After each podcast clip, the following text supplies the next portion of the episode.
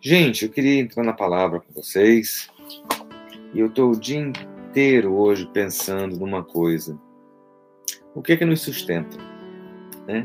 O que é que nos sustenta? O que é que nos sustenta a cada dia? Né?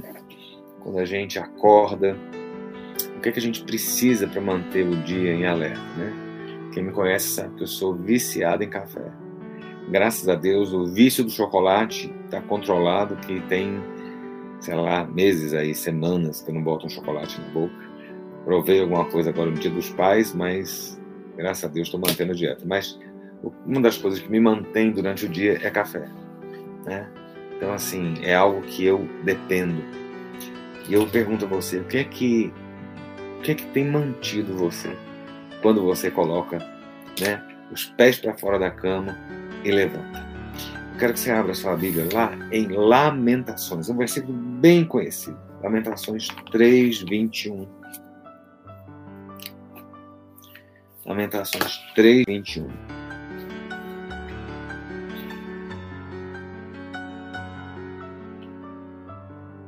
Diz assim: olha, mas eu quero lembrar do que pode me dar esperança.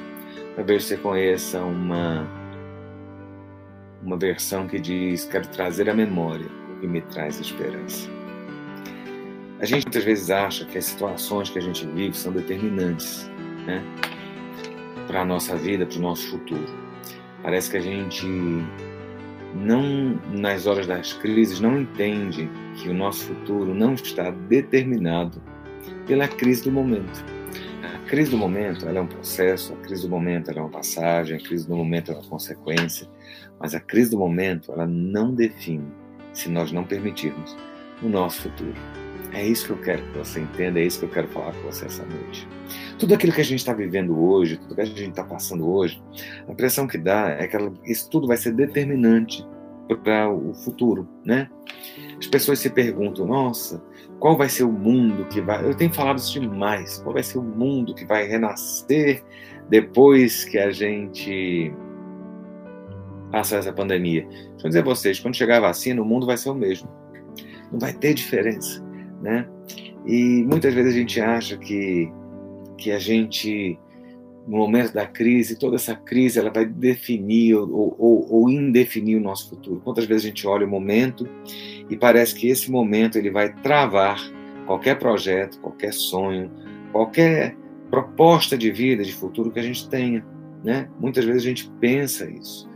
E eu queria lembrar você que a coisa não é assim, que as situações não são assim.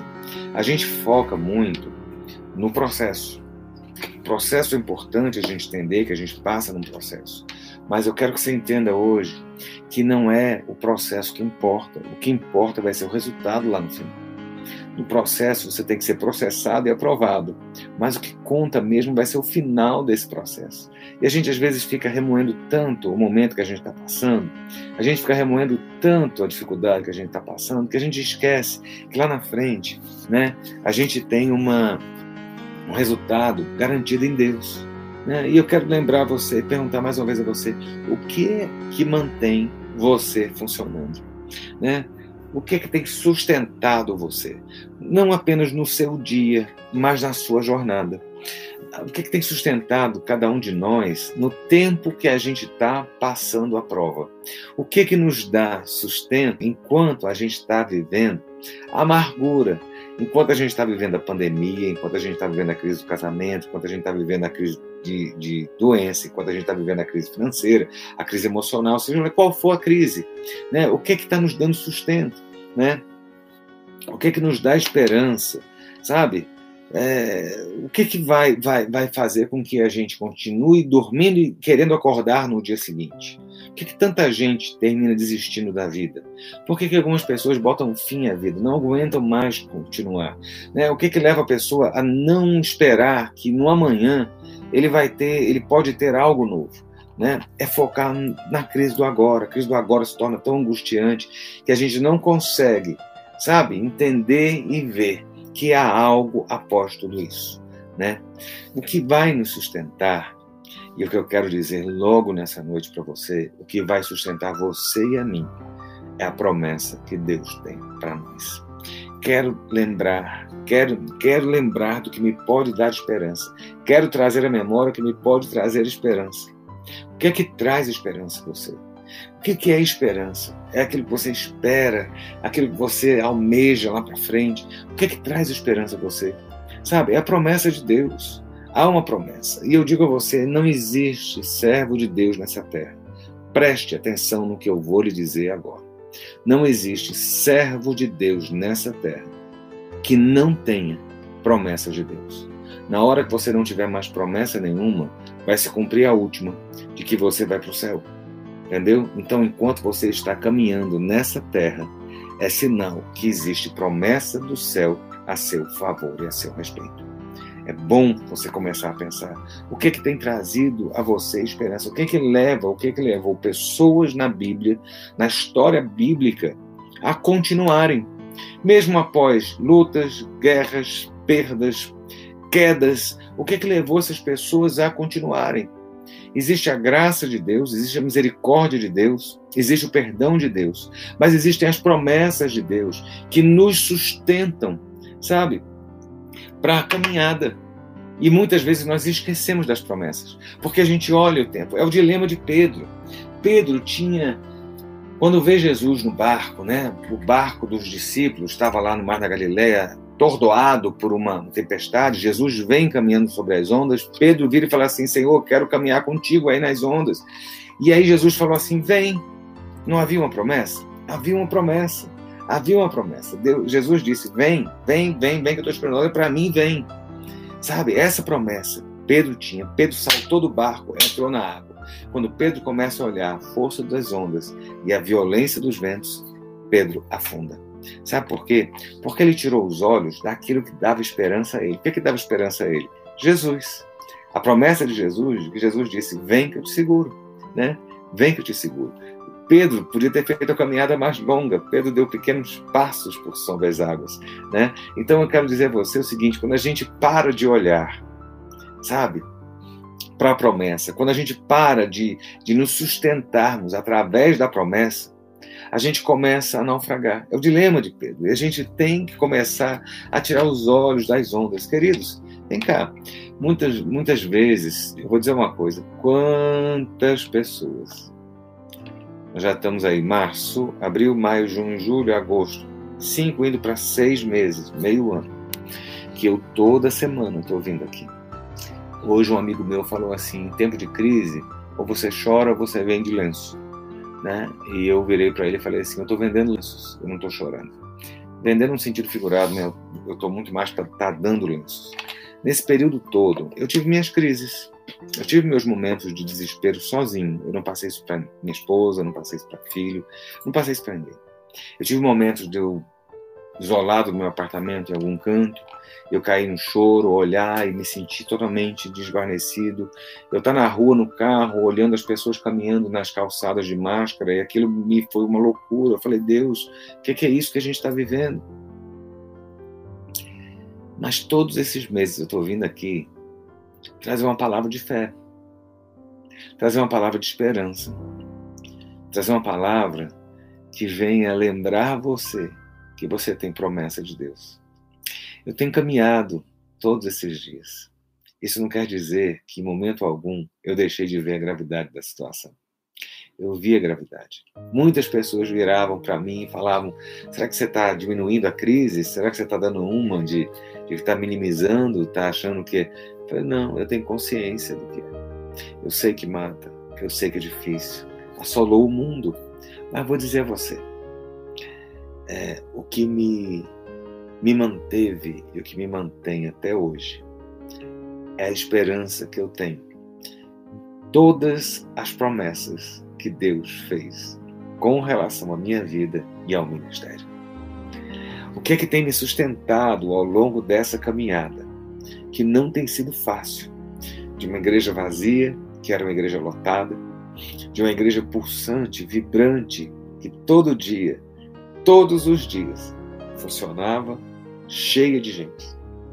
De repente, parecendo um deserto. O que é que me levava a ir à igreja? Sair da minha casa à noite e ir na igreja, num gabinete, fazer uma live. O que é que me levava para um domingo de manhã entrar naquele santuário sem ninguém e ali pregar como se a igreja estivesse lotada?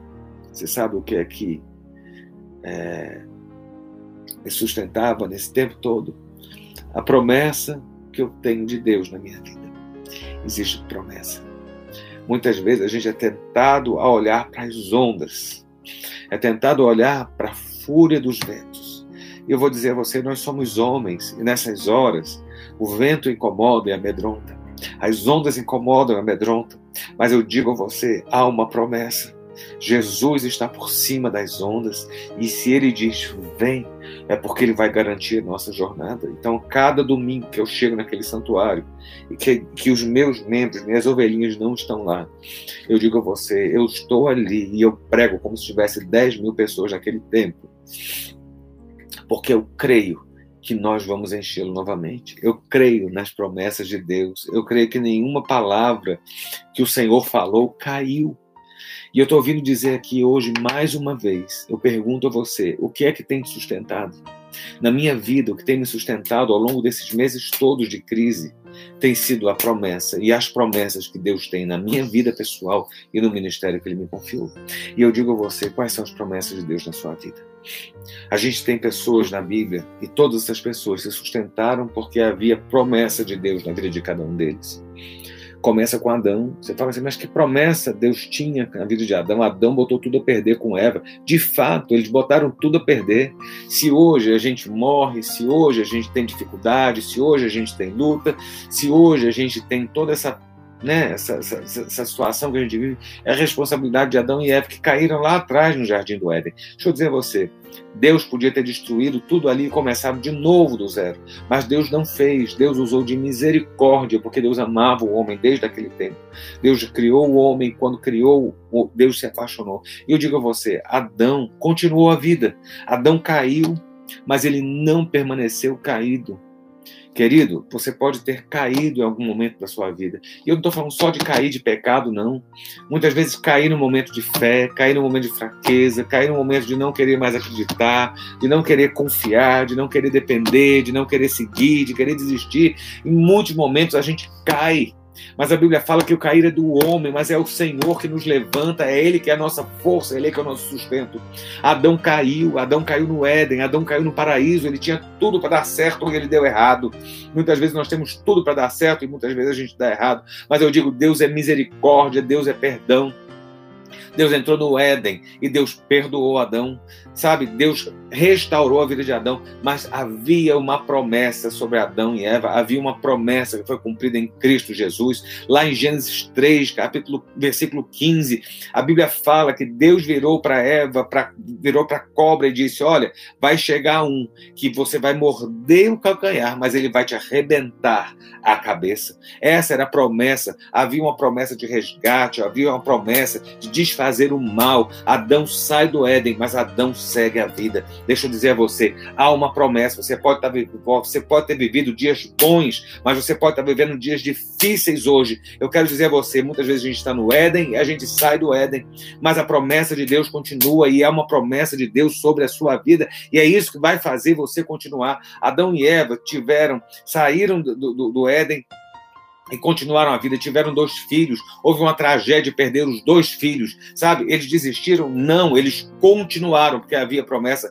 eles continuaram provendo a terra de seres viventes. Sabe, eu digo a você, não desista. Há promessa de Deus na sua vida e essa promessa que vai sustentar você na sua caminhada, naquilo que você não consegue entender, no momento que você não consegue discernir o que está acontecendo, quando tudo parece perdido, quando o paraíso parece que ruiu. Há uma promessa de Deus sobre a sua vida e essa promessa continua. Sabe, olha para Noé, eu estou pegando só o início da Bíblia, pega Noé, pega Noé. Deus resolve acabar com a raça humana, mas Deus resolve poupar Noé. Havia uma promessa sobre a vida de Noé, sabe? Havia uma promessa sobre a vida de Noé. Deus diz para Noé: Vou destruir a raça humana, mas você, eu quero salvar você, a sua casa, seus filhos, seus filhos, seus gêneros, eu quero salvar a sua casa. Havia uma promessa. Deus diz para Noé: constrói uma arca. Você sabe quantos anos demorou para construir aquela arca? Eu estava dando uma pesquisada. A gente às vezes acha que a arca foi construída de uma hora para outra. Sabe quanto tempo demorou para construir a Batista Central? Você tem ideia? Quase 10 anos de obra para levantar um templo. Sabe? Quanto tempo demora para construir uma casa quando você tem um sonho de construir uma casa? Quanto tempo demora para se construir? Sabe? Olha só, aquela época, a, a, pense Noé. Sabe? Deus deu uma promessa e Deus deu cipreste e betume e falou assim: faça uma arca. E aí você tem uma promessa. Essa foi a palavra de Deus para Noé. E nessa palavra, Noé se levantou, mesmo sem ver uma gota de chuva caindo do céu, mesmo sem ver comportas de águas abrindo na terra. Noé tinha uma promessa de Deus, de que Deus ia destruir tudo, mas ia salvar a sua casa. E naquela promessa, ele gastou de 50 a 100 anos Deixa eu dizer, eu estava vendo vários estudos sobre o tempo que Noé gastou construindo a arca. No mínimo 50 anos, de 50 a 100 anos de construção de obra. Você tem ideia? Sabe por que, que ele manteve aquela construção? Batendo prego sozinho, betumando sozinho, ajuda só dos filhos, construindo um negócio gigantesco, colossal, sabe, sem menor ferramental. Sabe por quê? Porque havia uma promessa. E eu venho aqui essa noite dizer a você: você tem promessa de Deus na sua vida. No dia que você aceitou Jesus, no dia que Jesus entrou na sua vida, ele entrou na sua história, ele entrou na sua casa, ele entrou na sua família, ele entrou no seu sangue. Há uma promessa de Deus. Ainda que venha um dilúvio, ainda que venha a pandemia, ainda que venha a mortandade, ainda que venha o que for, o que eu quero dizer a você é que a promessa de Deus permanece. Sabe, se Deus está dizendo construa a arca, se vai demorar 100 anos ou mil para construir, construa, porque a promessa de Deus continua de pé sobre você. No final, o dilúvio vem, no final, a tempestade vem, mas você vai estar dentro da arca de Deus, da promessa de Deus, você e sua casa sendo salvos. Sabe por quê? Porque há uma promessa dos céus. Essa promessa não é feita por pastor, por bispo, por ninguém. Essa promessa é feita por ninguém menos do que Jesus Cristo. Sabe? Há palavras de Deus sobre sua vida e isso faz diferença sobre você. Noé não terminou a jornada junto com os outros, mas ele acreditou numa promessa. Mesmo não vendo nada mudando, mesmo gastando dia após dia sem ver nada de, de tempestade, mas havia uma palavra de Deus. Vem cá, há a palavra de Deus sobre sua vida. Creia. E é isso que vai sustentar você nesse tempo. Nós temos mais quantos meses de pandemia antes de chegar uma vacina? Você tem ideia? Mais cinco, seis meses, sete meses? É o tempo que a gente tem ainda de sofrimento. Você está achando que é muito tempo? Outras eras, se demorava três, quatro anos para se curar uma pandemia dessa, com milhões de óbitos. Né? Eu digo a você, Deus tem poupado. Por mais catastrófico que apareça ser, sabe qual é a catástrofe que nós estamos vivendo hoje? A maior catástrofe, e eu não vou dizer, pelo amor de Deus, não estou dizendo a questão do, do, do, do, das mortes, não. Eu digo a você, se não houvesse um abalo financeiro nesse mundo, eu duvido que alguém estava correndo com vacina hoje em dia. Sabe? As pessoas não estão só preocupadas em salvar vidas, né? Quando se chegou a 100 mil mortes aí, o pessoal fez o dramalhão das 100 mil mortes. Vem cá, uma morte. Pega uma morte numa família, isso é um drama. Pega uma morte numa família, isso é uma catástrofe. Não precisa chegar a 100 mil, não. Sabe, essa palhaçada de imprensa, sabe, de fazer esse, esse romantismo dos 100 mil. Não. Coisa não é assim. Agora eu vou dizer a você: há uma promessa, sabe? Deus me deu promessas sobre a igreja nesse tempo de pandemia. Deus me deu promessas sobre Brasília nesse tempo de pandemia. Nós estamos de pé, sabe? Porque o nosso Deus é quem nos sustenta. E eu quero dizer a você: continue olhando, mirando para o autor e consumador das promessas que foram feitas sobre a sua vida. Não é a profecia que o irmão ou a irmã deu para você, não. São as promessas que Deus assinou e entregou na sua mão. Sabe o tal do rolo que o profeta disse que desceu? Cadê a promessa na sua vida agora? É ela que vai sustentar você. Sabe? Você vai olhar o dilúvio, você vai olhar a pandemia, você vai olhar a mortandade, mas você vai entender que tem vento, tempestade, mas tem um Deus que caminha acima dos ventos e acima das tempestades. Noé esperou décadas, construindo e fazendo aquilo que Deus mandou fazer.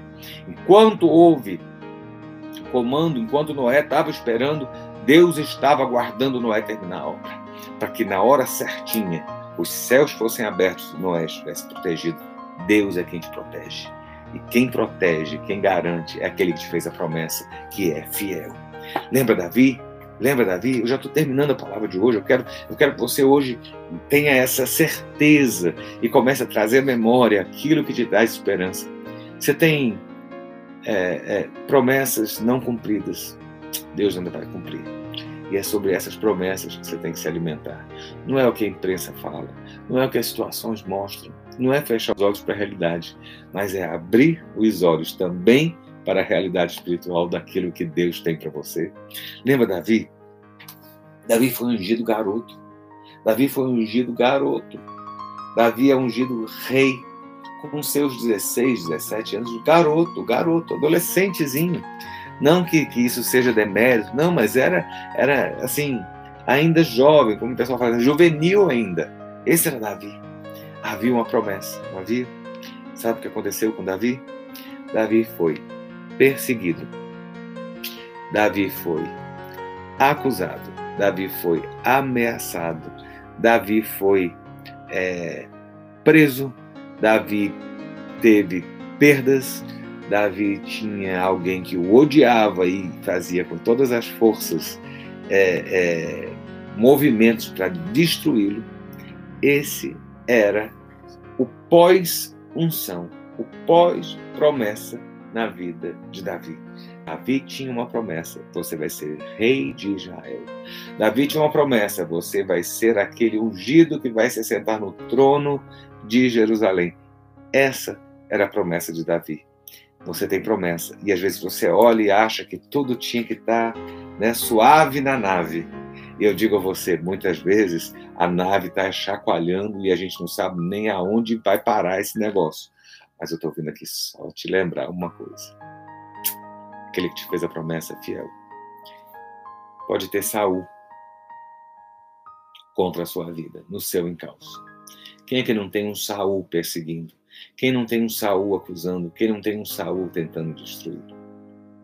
A gente tem Satanás ao derredor tentando tragar de todos os jeitos, tentando impedir a gente de chegar aonde o Senhor tem, sabe? Mas eu quero lembrar você o seguinte hoje: traga à memória aquilo que te traz esperança. Davi tinha uma promessa: serei rei. Quando, quando Saul o atacava, ele sabia que seria rei. Quando Saul o perseguia, ele sabia que seria rei. Quando ele perdeu tudo em Ziclag, ele sabia que seria rei, porque ele se reanimava no Senhor. Eu quero que essa noite você também traga para sua memória, para a sua cabeça, aquilo que o Senhor tem te dado. Nós temos promessas. Nós temos promessas. O diabo vai tentar de todas as formas impedir que essas promessas se cumpram. É o papel dele. Sabe qual é o papel nosso? Confiar em Deus. E lembrar que dentre essas promessas, uma diz que maior é o que está conosco do que aqueles que estão contra. Essa é a promessa de Deus. Sabe, muitas vezes no meio dessas, dessas lutas, a gente tem a tendência de enfraquecer a gente tem a tendência de desacreditar. Mas a nossa fraqueza, ela não enfraquece a promessa nem a palavra de Deus. Entenda isso. A nossa fraqueza não diminui a força da promessa nem da palavra de Deus sobre as nossas vidas. Viu? E eu quero que você se lembre das promessas que Deus tem sobre você. Quais são as promessas que Deus tem? Sabe? Aí falou assim, pastor, quando eu estava orando, o profeta falou, não, vem cá, e na Bíblia? E aqui? O que é que, o que, é que tem aqui para você? No meio dessas crises todas, sabe? O profeta Lamentações, ele fala uma coisa muito interessante. Ele fala assim: olha, digo, isso é o profeta Jeremias falando nesse texto que a gente leu, de trazer à memória aquilo que traz esperança. Digo, a minha força já se esgotou quem no meio da guerra não sente as forças se esgotando? A minha força já, já se esgotou, como também a minha esperança no Senhor. Olha que, olha que, que o profeta fala. A minha força se foi e a minha esperança no Senhor também. Lembra-te da minha aflição e amargura do abismo. Eu ainda tenho lembrança deles e fico abatido profeta está dizendo o seguinte: olha, na minha dor e na minha dificuldade, na minha crise, eu estou fraco, sem força e sem esperança. Eu estou vendo que eu tenho dores, eu tenho amargura e aflição. Tudo isso eu tenho. o profeta está olhando e fala: Eu vejo a realidade, que eu estou fraco no meio da batalha. Queridos, estar fraco no meio da batalha é comum a qualquer um, seja plebeu ou rei, seja é, o mais simplório ou mais santo, sabe? Seja o, o crente de banco, ou seja o profeta dos céus, sabe? O profeta está falando assim: olha, eu estou em angústia. Lembra-te da minha aflição e amargura. Eu ainda tenho lembrança deles e fico abatido. O profeta estava abatido. Mas nesse momento que a gente está abatido, o profeta dá o resultado, dá, dá a fórmula. Sabe? O que é que sustenta a gente é a promessa. E ele diz: Olha, eu ainda me lembro da aflição e amargura, do absinto e do fel, e fico abatido. Mas quero lembrar do que me pode dar esperança. A bondade do Senhor é a razão de não sermos consumidos e as suas misericórdias não têm fim. Renovam-se a cada manhã. Grande é a fidelidade do Senhor. Digo a mim mesmo. Você não tem que dizer para mim, você vai dizer para você hoje, no meio da luta e no meio da crise. Digo a mim mesmo: a minha herança é o Senhor. Portanto, esperarei nele. Sabe? Essa é a promessa. A promessa é esperar no Senhor, porque Ele é a nossa herança. Sabe? Sabe qual é outra promessa que você tem? Você não estará só. Jesus disse: Não vos deixarei órfãos, não estamos sós. Entenda isso. Sabe outra coisa que a Bíblia fala de promessa em todas essas coisas? Em todas as provas e as lutas que nós temos, em todo o fervor e, e, e, e, agonia de batalha que nós passamos, em todas essas coisas, nós somos mais do que vencedores. Receba isso em nome de Jesus. Sabe, no Salmo 27 fala que o Senhor é aquele que exalta a minha cabeça acima dos meus inimigos. No meio da nossa luta, das perseguições, o Senhor é aquele que nos exalta e nos honra acima daqueles que nos perseguem. São promessas de Deus sobre a sua vida, sobre a minha. São promessas que têm que ser lembradas. São promessas que vão nos sustentar no meio da jornada. Traga à memória aquilo que lhe dá esperança. O que lhe dá esperança é que a herança sua é o Senhor. Sabe? A herança sua é o Senhor. A nossa herança é o Senhor, Deus dos céus. Eu quero orar com você essa noite. É a nossa primeira live da semana. Né? Daqui a pouco, a gente, amanhã a gente está no meio da semana. E o Senhor está sustentando, sabe? Por que, que Ele está sustentando? Porque existe uma palavra dele a seu respeito. Existe uma promessa dele a seu favor. E essa promessa não tem vírus, pandemia, não tem crise de casamento, não tem crise financeira, não tem crise emocional, não tem demônio que possa diminuir a promessa que Deus mesmo fez a teu respeito. Vamos orar. Pai, nós te louvamos por mais essa noite. Essa noite deste dia que o Senhor nos deu, um dia abençoado, mesmo no meio das lutas, a tua mão tem nos sustentado. E essa noite nós te agradecemos. Ó Deus, porque a tua mão tem sido forte, operosa a nosso favor. Deus, muitas vezes estamos como o profeta Jeremias, angustiados, em dificuldade, amargurados como fel, olhando, Senhor, a dificuldade que enfrentamos. Ó Deus, e ó Deus, até a nossa esperança em Ti parece se, se, se, se desfazer. Mas, Senhor, essa noite nós queremos trazer a memória, trazer a lembrança, trazer a nossa mente aquilo que nos traz esperança. E o que nos sustenta e nos traz esperança são as tuas promessas, as promessas e as palavras que o Senhor fez a nosso respeito, as promessas e as palavras que o Senhor fez sobre a nossa casa, sobre a nossa herança.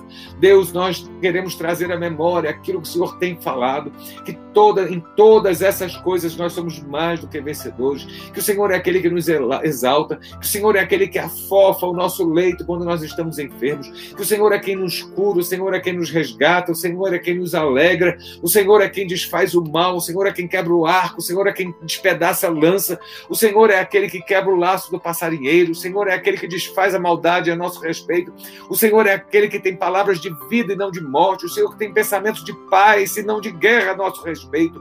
Deus, essas são as tuas promessas sobre nós. Quantas promessas nós temos em todas as promessas do Senhor, nós temos o teu sim sobre nossas vidas. E nessa noite eu coloco os teus servos diante de ti e eu quero abençoar os teus filhos. Ó Deus, que o teu Espírito inunde os corações dessa noite e traga, Senhor, traga, Senhor, sobre cada família, traga, Senhor, sobre cada, cada servo e serva. Ó Deus, as tuas palavras, Senhor, as tuas promessas que sustentam no tempo, ó Deus, da travessia no deserto.